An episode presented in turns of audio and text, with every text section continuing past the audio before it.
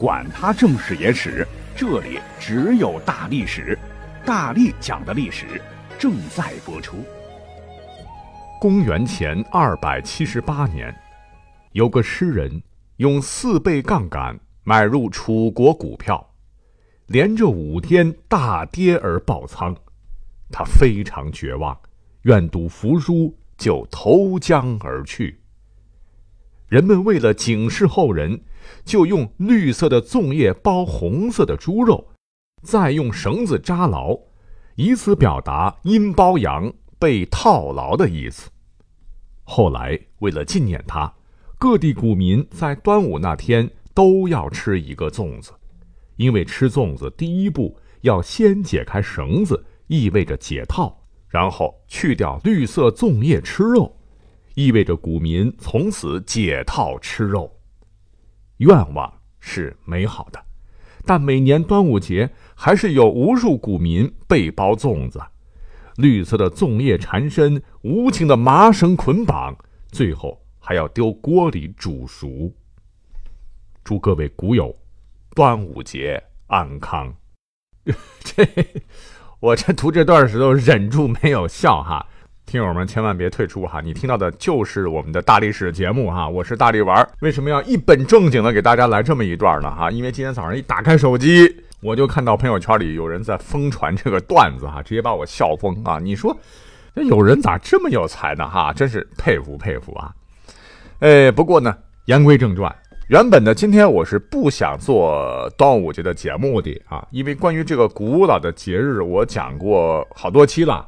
有一期讲过屈原、郑袖和楚怀王三个人是不是有三角恋啊？进而引出了端午节的由来。呃，那期节目因为内容太奔放，所以被下架了。也讲过呢，伍子胥是为了国仇家恨，一人灭两国。可恶的夫差在端午节那天呢，刺死了他。他的自刎以后呢，被夫差投进了大江。为了保护他的尸首啊，百姓们向江里投入食物啊，喂鱼喂虾呀，进而引出了端午节的。另外一个由来啊，等等等等。其实呢，除此之外，各位可能不知道啊，在浙江绍兴还有一个传说关于端午节的啊。话说当年在东汉时期呢，有一个非常孝顺的女子叫曹娥。端午日这一天呢，她的父亲是个渔民嘛，为了捕获更多的鱼，选择在这个浪涛风起的日子入江捕鱼。结果等候多时啊，曹娥不见复归，便决定。投江寻父，多日之后，其二人尸首在江边被找到。百姓认为曹娥的孝心感动上天，才会在其投江之后还能找到他的父亲。因为曹娥是在五月初五这天投的江嘛，所以百姓为了祭奠他呢，还修建了曹娥庙。因此呢，后世也出现了五月五端午节是为了祭奠曹娥的说法。哎，但是总的来说，就是五月五端午节，无论是纪念屈原呐、伍子胥还是曹娥，都是中国古代流传下来的宝贵财富啊！我们应该一视同仁的传承和发扬。为什么不愿意做呢？就是你去做历史节目，你翻来覆去啊，都是这些老掉牙的故事，好像没劲，没什么做头啊。但是我为什么突然又临时改变了主意，要做一期关于端午节的节目？因为你知道吗？我长这么大，截止到昨天晚上，一直都习惯在每年端午节的时候，跟亲朋好友啦、单位同事啦、咱们的广大听友啊，呃，道一声端午节快乐，啊，就像其他的节日一样，没有感觉太大的不一样。可是直到今天，忽然有人在微信群里告诉我说：“你错了。”你真的错了哈！你真的真的错了，大错特错的错，一下就把我搞懵了哈！我怎怎怎怎么了呢？啊，说我端午节不应该说快乐啊，不能说快乐，那那我说啥呢哈？于是乎呢，我就认认真真的按照这位听友的说法去查了查，好像是有这么一些说法和道理吧。首先呢，我看到一篇文章是某民俗学家说的。他说：“端午节就是农历的五月初五嘛，是夏季的开端嘛。古人形容此间是恶月恶日，五毒尽出，所以才有了种种的求平安的这种习俗。那对此呢，我专门去找了汉代的史书一查啊，这个专家说的差不多。那我们就抛开屈原的小说，那端午节似乎它是起始于夏商周时期的夏至节，夏天到了嘛，就进入盛夏了，炎热多雨，瘟疫流行啊。那时候古人的医学落后啊，人们就产生了祈求平安的宗教活动。到了战国呢，人们就把农历的五月五日视为恶月恶日啊，凶恶的恶。一个是端午日与夏至日临近，是夏季，也叫做五月的开端呢。古人认为这是阳气最盛的时候，而咱们中国传统文化讲究什么阴阳和谐，过犹不及吧。这种阳气极盛的日子呢，一般认为不好啊。同时，各种蚊虫出现，恶痢病疫多泛滥，于是就形成了夺午的习俗。五月的午，哎，就是中午的午哈。后来夺午夺午就是。以讹传讹，哎，就变成了端午。那在今天，就是端午节这一天呢，有的地方现在民俗还是很讲究的哈。比方说呢，还会有一吃二拴三采的说法。什么是一吃呢？就是吃五黄即名称中带有“黄”字的食物，寓意青黄不接的时候能够接起来哈。当然，也有地方是有饮这个雄黄酒的习俗了。古语曰：“饮了雄黄酒，病魔全魔有啊。”第二个呢，就是。二栓就是栓葫芦、栓扫把，或者是挂这个五毒图啊。那三彩就是采艾蒿，把整颗艾蒿插在门上。不光是艾蒿，还有的地方还挂菖蒲、石榴和胡蒜等等，用于驱邪啊。那么这就略微看出，暗示着的这个节日好像跟鬼魂有关联啊。比方说，菖蒲这种植物吧。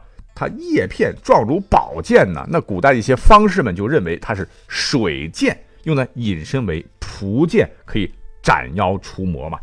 那除了这些呢，端午当天呢，民俗呢还有给孩子挂五彩绳、挂小辣椒、穿老虎鞋，甚至在孩子头上写王字等习俗啊。这些习俗老讲究了啊，就是驱除灾害呀、瘟疫吧，也可以这么说吧。端午节在古代可以被看作哈。是祛病防疫的这么一个日子，有点类似于我们今天的这个公共卫生日。如果照着这个思路来讲的话，好像嗯，端午节是不太适合说快乐啊，因为谁会在公共卫生日见了面问候大家？呃，你公共卫生日快乐呢，对吧？其次呢，这个有些专家也讲到了我前头刚才提到的那三位人物啊，说场太息，以掩涕兮，哀民生之多艰。呃，这端午节。是因为屈原之死才有的，所以注定了这是一个浓烈的悲壮色彩的日子。那伍子胥也是一样了，当年吴王夫差呢罔顾辅臣伍子胥的谏言呢，反而听信了奸佞挑唆，逼其自杀，于五月五日将其尸体投入江中。民众在这天追思的就是老先生的冤魂呐。第三个由来的传说，刚讲了啊，感情色彩上就非常不适合说端午节快乐了。啊，有的专家还有的文章就是说，端午节说快乐就好像是清明节我们祝大家节日快乐一样的怪哈。所以总的来看，似乎哎呀，我这几十年一直是祝大家端午节快乐哈，好像确实不对了呀。那问题来了，如果按照专家的说法，不能说端午节快乐，可是端午毕竟是一个传统节日啊，好不容易放了三天，然后抛去了原周末的两天的一天假。亲戚朋友们聚在一起吃个粽子，那还是一件很快乐的事情啊。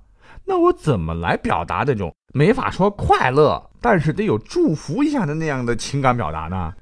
哎，专家又说了，你可以不说快乐，你可以说端午节安康啊。嗯，好吧，听起来很有道理的样子。可是我也知道很多听友跟我一样比较怀旧，那说了几十年快乐快乐快乐，突然要改口，心里不习惯。我就要非讲快乐怎么办？在这里啊，我给大家支一招。哎，咱们可以说祝大家端午节假期快乐，对吧？就这好比说清明节，我们是不是可以说祝大家清明节假期愉快呢？完全可以哈。虽然说这也是无可奈何的事情，但是本人个人还是觉得，你看现在啊，大家伙是越来越重视传统的东西了。我认为这是好事儿。可是呢，我有一种观点啊。太过于咬文嚼字儿是也不好，矫枉过正了哈。而且我认为这跟有没有文化是没有关系的。你想，既然在我国的传统节日里边，端午节最早的起源，那是一个节令。那个时候的医学水平不好啊，把农历的五月五定为了恶月恶日、阳气最盛、容易生病的这么一个定位吧。可见端午节最早的诞生源于人们用很多的活动来去除邪祟，来避免生病。那你这个角度反过来讲，端午节是不是也是人们为了祈求幸福生活而产生的一个节日呢？如果它是人类为了祈求幸福生活而产生的节日，我怎么就不能说祝大家端午节快乐、端午节幸福的呢？我就非得用安康啊啊，平安健康就没有幸福的含义吗？再者说了，我们都很熟悉的，一年一度最重大的我们的这个节日春节，噼噼啪啪的放鞭炮是干嘛呢？按照最初的说法，不就是赶跑怪兽年来祈求平安吗？我们既然可以说春节快乐，就为什么？不能够对有同样这种功能的端午节说一声快乐呢？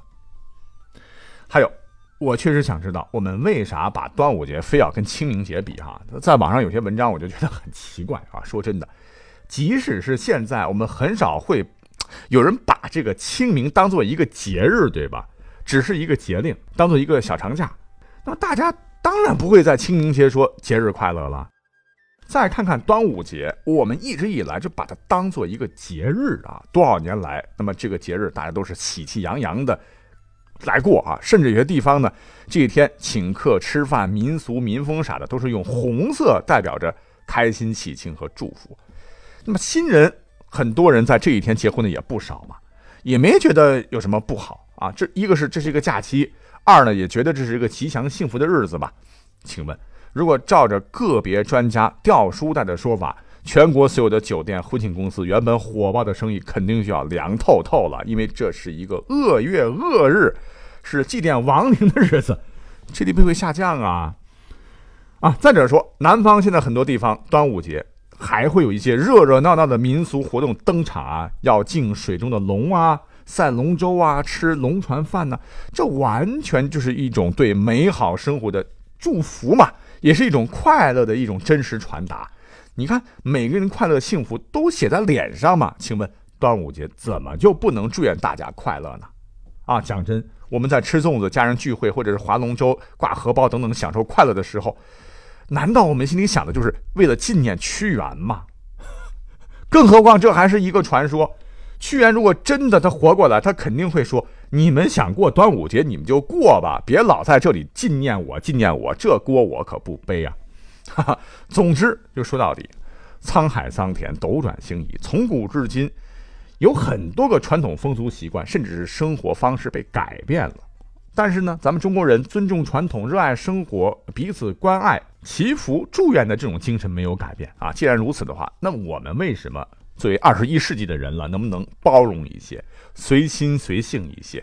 所谓是尸骨而不泥骨嘛，我们就大大方方的祝福大家端午快乐，祝福大家端午安康啊，祝福大家粽子节快乐，有什么不好对吗？哦，对，今天还是全国高考日啊，在今天呢，也祝愿所有的莘莘学子们金榜题名，一举高中啊！今天的这个节目呢，就是我临时起意做的哈，希望大家能够理解和喜欢吧。我们下期节目再会。